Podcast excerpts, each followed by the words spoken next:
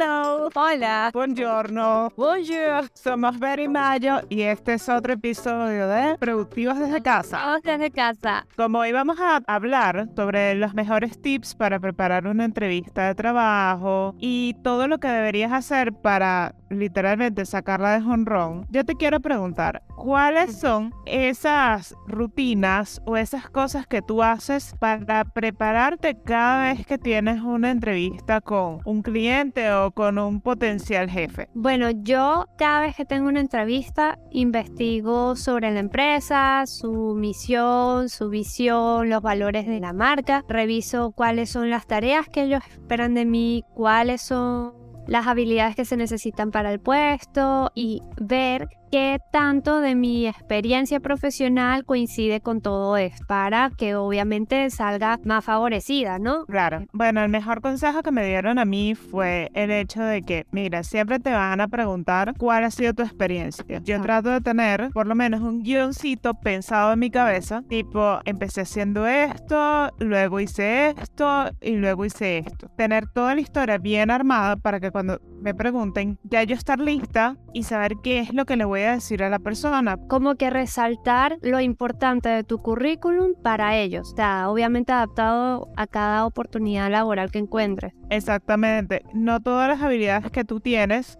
van a servir para todos los puestos. Yo tuve la oportunidad de ir a, como una especie de masterclass con el equipo de L'Oreal. Ellos hablaban precisamente en las entrevistas de trabajo. Siempre lo que dice Mayo te preguntan, eh, cuéntanos sobre ti. Pero ellos dicen el reclutador solo tiene unos dos minutos para escuchar tu cuento. O sea, tú no puedes agarrar y contarle toda tu vida en ese momento así tú quisieras. Entonces ellos recomendaban que usaran el método STAR. El método STAR es situación, tarea, acción y resultado. ¿Ok? Es como un, un embudo de información. En un minuto o bueno, dos como mucho, tienes que describir la situación y establecer una escena. Por ejemplo, ah, planteame una situación, Mayito. Te voy a plantear una situación que sirva para una persona que está optando a ser director de marketing. Ok, perfecto. Primer paso, describir la situación y establecer la escena. Durante tanto tiempo tuve la oportunidad de trabajar como en el lanzamiento de un producto nuevo. Este producto iba a ser presentado al director de marketing de uno de nuestros clientes. Entonces ahí explicamos la tarea para esta situación. Como ejecutivo de ventas designado para este producto, me pidieron que presentara este discurso, ¿verdad? Mi presentación necesitaba comunicar los puntos de venta, cómo sería beneficioso para el negocio y en la mañana de la presentación me informaron que dos de los directores de venta de nuestros clientes también querían participar en esta presentación. Entonces, ¿qué acción tomé?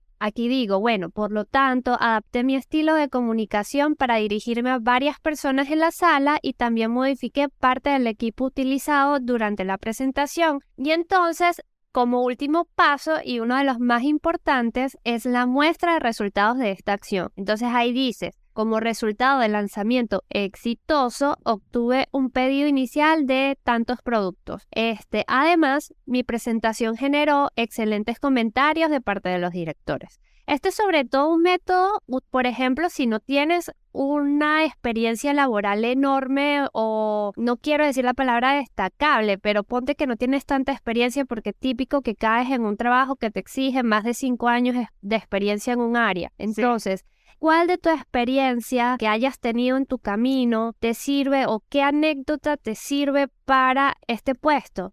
Van, aquí la tienen y entonces tienen que ir paso a paso, describir la situación, explicar la tarea, describir la acción y los resultados. Eso en dos minutos debería ser más que suficiente para que el reclutador vaya a la siguiente etapa. Hay otro tip que es importante y que pasamos por alto, que es la puntualidad. Miren, yo una vez perdí una entrevista porque llegué cinco minutos tarde. La persona se molestó porque yo llegué y no les estoy mintiendo, eran cinco minutos tarde, ¿ok? Me dijo, quedamos a tal hora. Y yo, bueno, ok, son cinco minutos, pero uno no puede decir nada. Yo, a partir de ese momento, ¿qué hacía yo?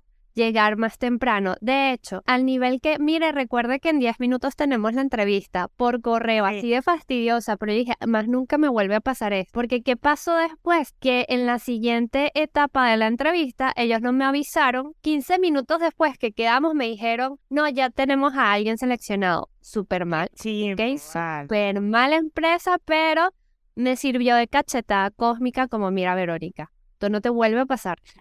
Totalmente. No, no, y sobre todo, porque, miren muchachos, vamos a estar claros, hay gente que por el horario híbrido, en el tipo de trabajo híbrido que se está manejando, pueden surgir entrevistas tanto online como offline. Si es offline, tienen que estar a Hurry porque si cinco minutos antes, eso les va a evitar muchos problemas porque uno nunca sabe qué es lo que puede pasar. Sí, hay otra cosa que me pasó en esa misma entrevista, que es otro punto importante, fue el entorno donde yo estaba. Esta persona esperaba que yo estuviera en un ambiente donde no hubiese nadie, un fondo blanco, casi que solamente para esta entrevista. Y yo estoy con clases y mi huequito de horario, pues yo me busqué un entorno más o menos silencioso, pero estaba en la universidad. Bueno, esta persona, de paso que yo llegué tarde, me dijo, no, es que este no es el ambiente propicio para la entrevista, hay ruido. Y yo que, bueno, pero, y yo en mi cabeza lógica, yo, bueno, pero aquí no me distrae nadie, o sea, ¿qué ruido puede hacer? Pero bueno, yo no tengo que pensar en lo que pienso yo, sino lo que piensa el reclutador. Entonces, evidentemente, esa entrevista se canceló. Berito, tú que has estudiado audiovisuales, cuando uno está en una entrevista online, ¿Cuáles son los mejores tips que tú le podrías dar a la gente que se está entrevistando online? ¿Cómo verse bien? Porque sabemos que una cosa son las entrevistas personales, cara a cara, que sabemos que tenemos que llegar temprano, vernos bien, oler rico, llevar nuestros papelitos, pero ¿Cómo difiere una entrevista online de una presencial? Primero, la cámara tiene que estar alineada a tus ojos, porque puede pasar que si estás como por encima, eh, ellos solo van a ver la parte de abajo, ¿no? O sea, tienes que encuadrar bien la cámara para que estés tú centrado. Segundo, tienes que favorecerte con la iluminación, es decir, no pongas una luz detrás de ti, sino de frente, para que en tal caso pues mejore la iluminación, ellos te puedan detallar bien, ellos te puedan ver, porque ahí te están evaluando exactamente las expresiones, entonces evidentemente ellos te tienen que ver los gestos, eh, la actitud, a la manera de hablar, todo eso es importante y si no tienes una buena iluminación, ¿cómo lo van a hacer? Lo otro, ya esto a nivel de producción, no es que se vayan entaconados a la, entrevista ni nada que ver, pero oye, que tengan una buena presencia. Es decir, bien vestiditos, no se vayan en pijama, por lo menos peínense. Si se acaban de levantar, bueno, van rápido al baño y se lavan la cara.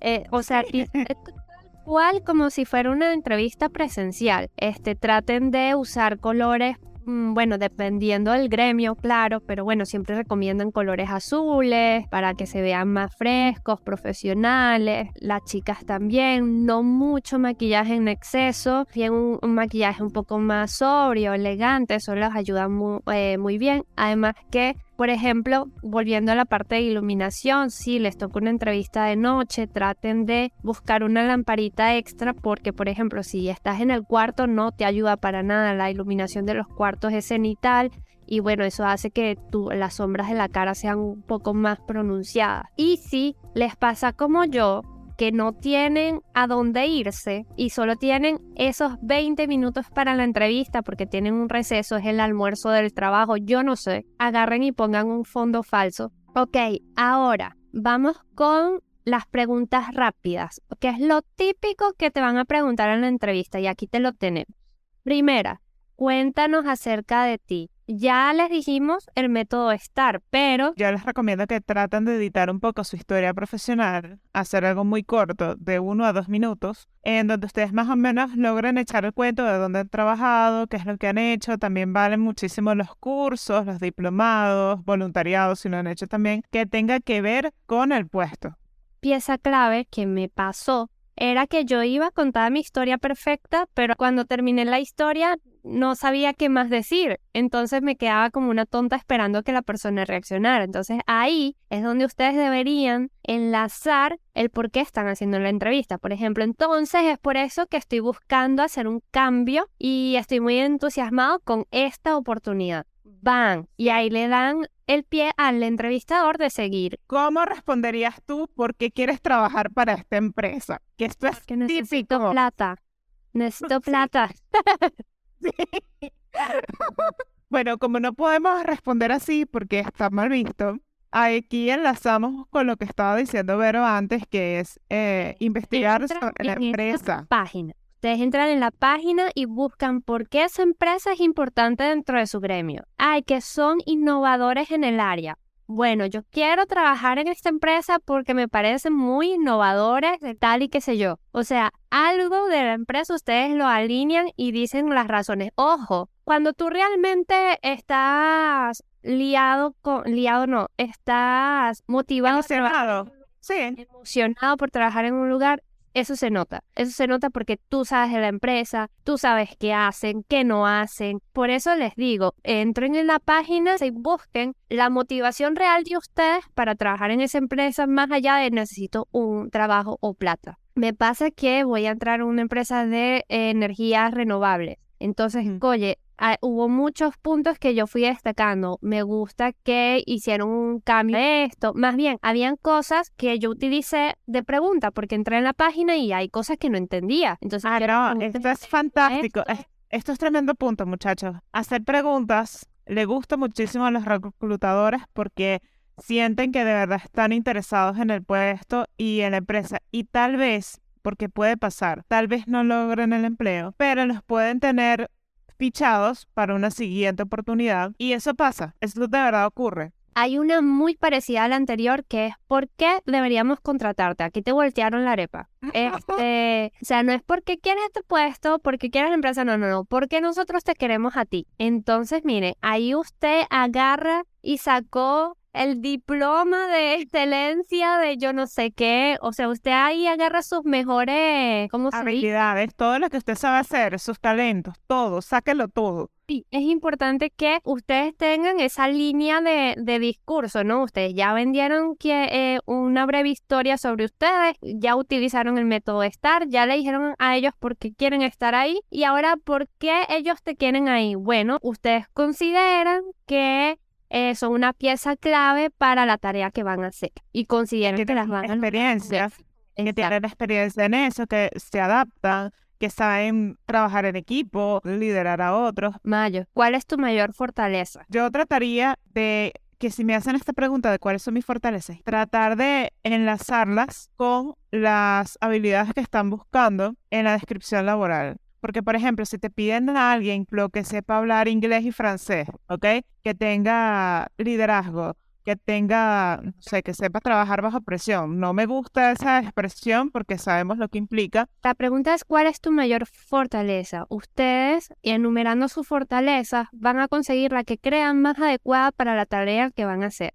Ok, hay una que es la parte, pues la antítesis de la anterior. ¿Cuáles son tus defectos? Aquí sí eh, es, es una, una pregunta que es importante, cómo la abordan, y es el mismo tip de la anterior. Es decir, van a agarrar un defecto de ustedes, porque hay que hablar siempre desde la sinceridad, porque cuando te contraten, si tú mentiste, eso se va a ver. Eh, pero bueno, el punto es un defecto que no afecte al puesto de trabajo que tú vas a tener. Ah, Otra vez, es un balance entre lo que se puede decir y el exceso de honestidad, ¿ok? Sí. Yo tuve un exceso de honestidad de una vez, pero me salió buenísimo. Porque yo no me había preparado lo suficiente para esta respuesta, o sea, para esta pregunta que me hacían. Entonces, yo agarré y me quedé pensando y dije, wow, esta persona va, va, se va a desesperar porque me está esperando y yo entré en colapso, pero todo en mi mente, mi cara poker face aquí. Y bueno, mi respuesta fue, wow, es que no sé qué defecto, porque es que tengo tantos que yo no, no sé, yo creo, y ahí le numeré tres. El tipo se quedó loco porque era la primera vez que alguien le decía eso. Pero bueno, es que es de lógica, nosotros somos seres humanos, no es que tengo un solo defecto, tengo miles. Pero bueno, ahí yo agarré, tengo varios, pero bueno, siempre trato de mejorar este, aquello que quisiera cambiar. Aquí esta pregunta es para saber con qué tipo de empleado o proveedor se va a enfrentar esa persona que te está entrevistando. Entonces, si tú eres de las personas que responde, no, yo no tengo ningún defecto, esa persona va a pensar que tú eres incapaz de asumir responsabilidades o que siempre le vas a querer echar la culpa de todo a la otra persona, ¿ok? Exacto. Porque no es normal ser tan perfecto. Yo creo que el, lo que dijiste tú, Berito, está perfecto porque si yo soy honesta, muy honesta, cándidamente honesta, cuando tengo que serlo, eso también puede ser un beneficio porque te pueden ver como una persona que de verdad es auténtica. Exactamente. auténtica, claro. Y eso es muy, muy, muy importante, sobre todo si te enfrentas a un mercado, una industria, un mercado de trabajo que es súper competitivo, como por ejemplo lo que es audiovisual, marketing. Claro. Y ahora, esta se une, esta se une a eh, cuéntame sobre un momento en el que fallaste. Aquí no se vayan a, ir por las ramas, no. Aquí cuéntame algo de tu experiencia, donde metiste la pata, pero saliste milagrosamente bien. esto, esto es así. Y que tenga que ver con el trabajo. La idea de este tipo de preguntas es demostrar cómo ustedes han aprendido las lecciones. En este sentido, también que esta pregunta es muy delicada, es cuáles son tus requisitos salariales. ¿Por qué? Porque esto requiere de investigación. Vamos a dividirlo en dos situaciones. Si usted es freelance y si usted es un trabajador formal, por así decirlo, y vas a entrar en una empresa que tiene un régimen de trabajo remoto. Si tú eres freelance, lo que se recomienda es hacer una hacer cálculos, por ejemplo, cuánto cuesta tu gorra y multiplicarla por las horas en las que vas a, vas a emplear en estar en este puesto y de allí, antes de tú decirlo, eh, sería ideal que tú le preguntaras a la persona cuál es el rango salarial que ellos manejan para este proyecto o para este puesto. Es bueno que hagan esta pregunta y si la persona les da muchas vueltas, ustedes decir su cantidad y preguntarles, mira, esto está dentro del presupuesto que están manejando. Porque, conchale, uno tiene que cobrar lo que uno vale. Pero, miren, muchachos, siempre va a haber alguien que va a clavar el salario que quiere. Que lo va a clavar y por qué ustedes no pueden ser esas personas. Entonces, si eres trabajador asalariado como tal, no eres freelance, lo mismo. Puedes aplicar lo mismo, sobre todo si has hecho investigación de más o menos cuánto se paga por este puesto en el área en el que te mueves.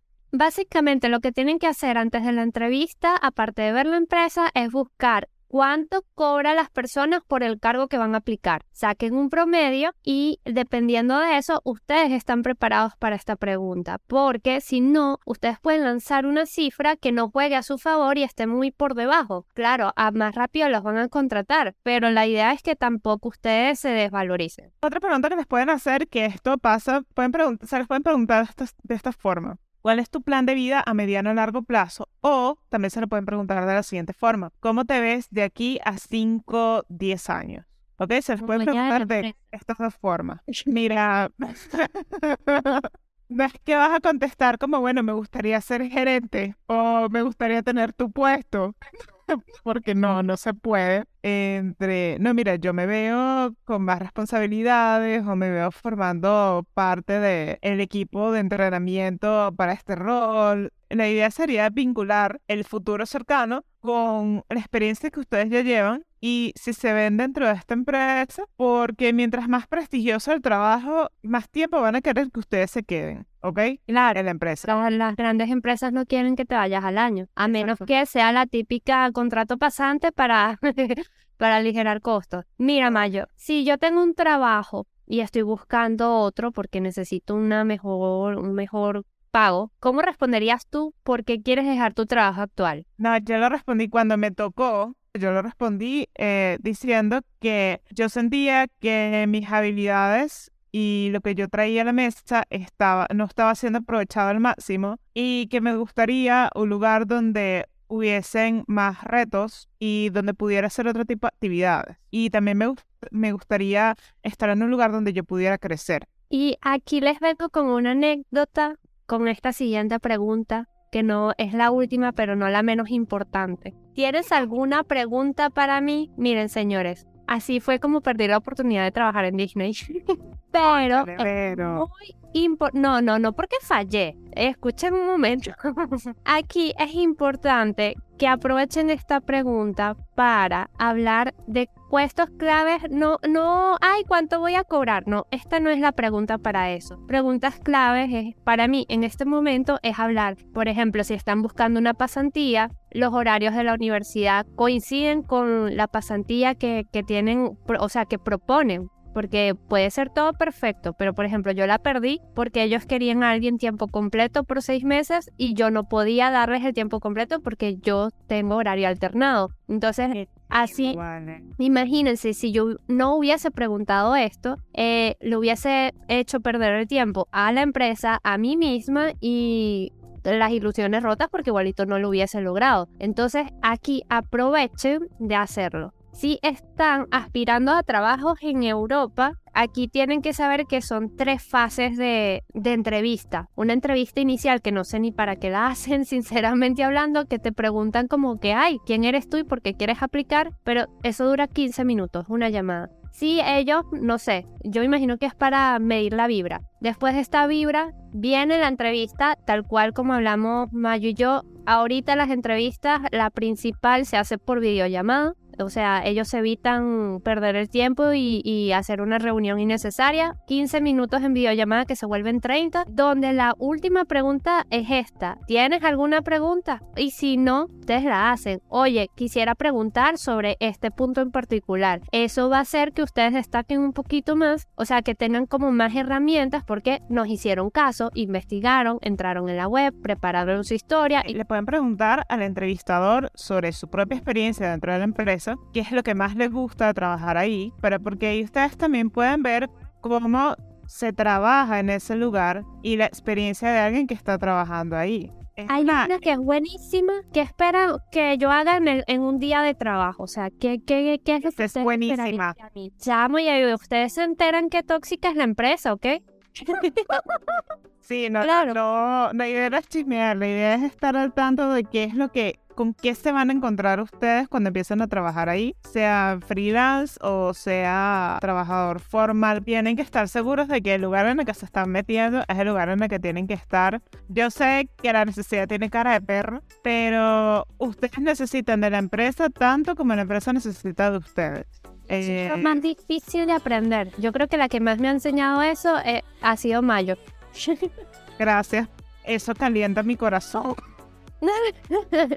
y hablando de calentar el corazón, no se olviden de que tenemos tres listas de reproducción en Spotify. La del día de hoy va a ser sobre motivación para que vayan como Rocky a esta entrevista. Y bueno, muchísimas gracias por acompañarnos en este episodio. Si usan cualquiera de estos tips, nos encantaría saberlo. Por favor, nos escriben, nos dejan un mensajito, nos dejan un comentario. Y también si quieren compartir sus historias con entrevistas buenas, malas, regulares u horribles, estamos siempre aquí dispuestas para el chisme.